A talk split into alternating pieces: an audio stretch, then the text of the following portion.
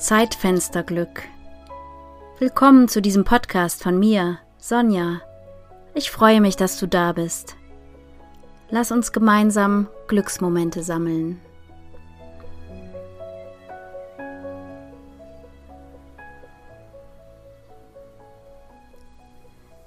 Wenn ich eine Pusteblume sehe, schwirren in meiner Fantasie tausende von Wünschen durch die Luft, fliegen zu dir, zu mir, zu uns.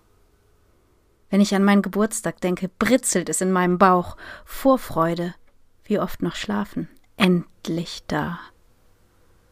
Wenn ich mal so richtig spiele, dann vergesse ich die Zeit, vergesse dich und mich und alles. Wenn ich wieder ein Kind wäre, Mitten im Alltag, wenn mein Kiefer fest wird, würde ich mir zulächeln. Jetzt.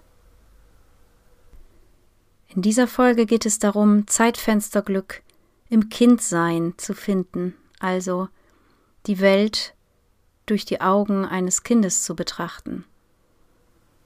Auch mal einfach zu kichern, laut zu sein ohne Scham, einen Regenbogen in einem Tautropfen zu entdecken und Wolkentieren Namen zu geben.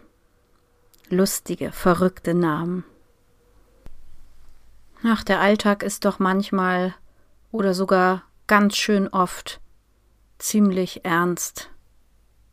Und dann habe ich mal diese Postkarte geschenkt bekommen, auf der steht, es war kindisch und unreif, aber großartig. Und diese Postkarte steht an meinem Schreibtisch und äh, wann immer ich sie bewusst anschaue, muss ich lächeln und habe Lust, mir einen kleinen Streich auszudenken oder einfach mal irgendetwas anders zu machen als sonst. Das bedeutet auch, Ausnahmen zu feiern und verrückt zu sein. Also wo kann ich in meinem Leben etwas verrücken? Was mir wohltut, was Spaß macht, was ich einfach nur tue, weil es Freude macht oder mich zum Lachen bringt. Was ich an einem Kind oder auch an dem Kind in mir bewundere, ist, dass ein kleiner Raum oder eine kleine Ecke irgendwo einen ganzen Mikrokosmos darstellen kann. Dass dort alles ist, was in diesem Augenblick gebraucht wird.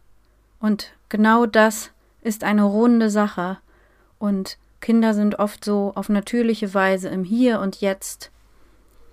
Und das lohnt sich doch auf dem Papier festzuhalten, Leichtigkeit zu feiern, also einmal hinzuschauen, welche Dinge und Situationen kannst du mit einem kindlicheren Auge und Herzen betrachten. Vielleicht wachst du auf und das Erste, was du am Morgen siehst, wenn du aus dem Fenster schaust, ist eine Wolkenformation, die aussieht wie eine ganze Herde Elefanten.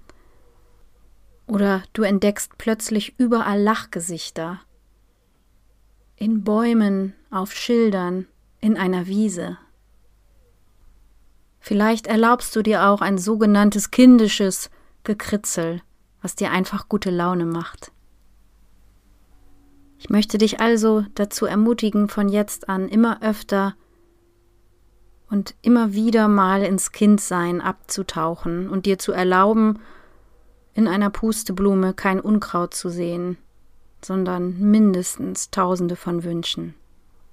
Und das schreibend festzuhalten. In meinem Bauch tanzt auch gerade eine kindliche Vorfreude, denn ab Mittwoch, dem 26. Mai, geht's los. Da lade ich dich in einen gemeinsamen Online-Schreibraum ein. Zeitfensterglück, Schreiben über die kleinen Wunder, die uns umgeben. Das Ganze soll in Kleingruppen stattfinden und immer Mittwochabends.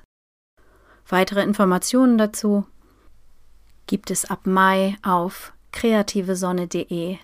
Und wenn du magst, Trag dich auch gerne in das Formular ein, hinterlass deine E-Mail-Adresse unter dem Podcast auf meiner Webseite und ich halte dich auf dem Laufenden.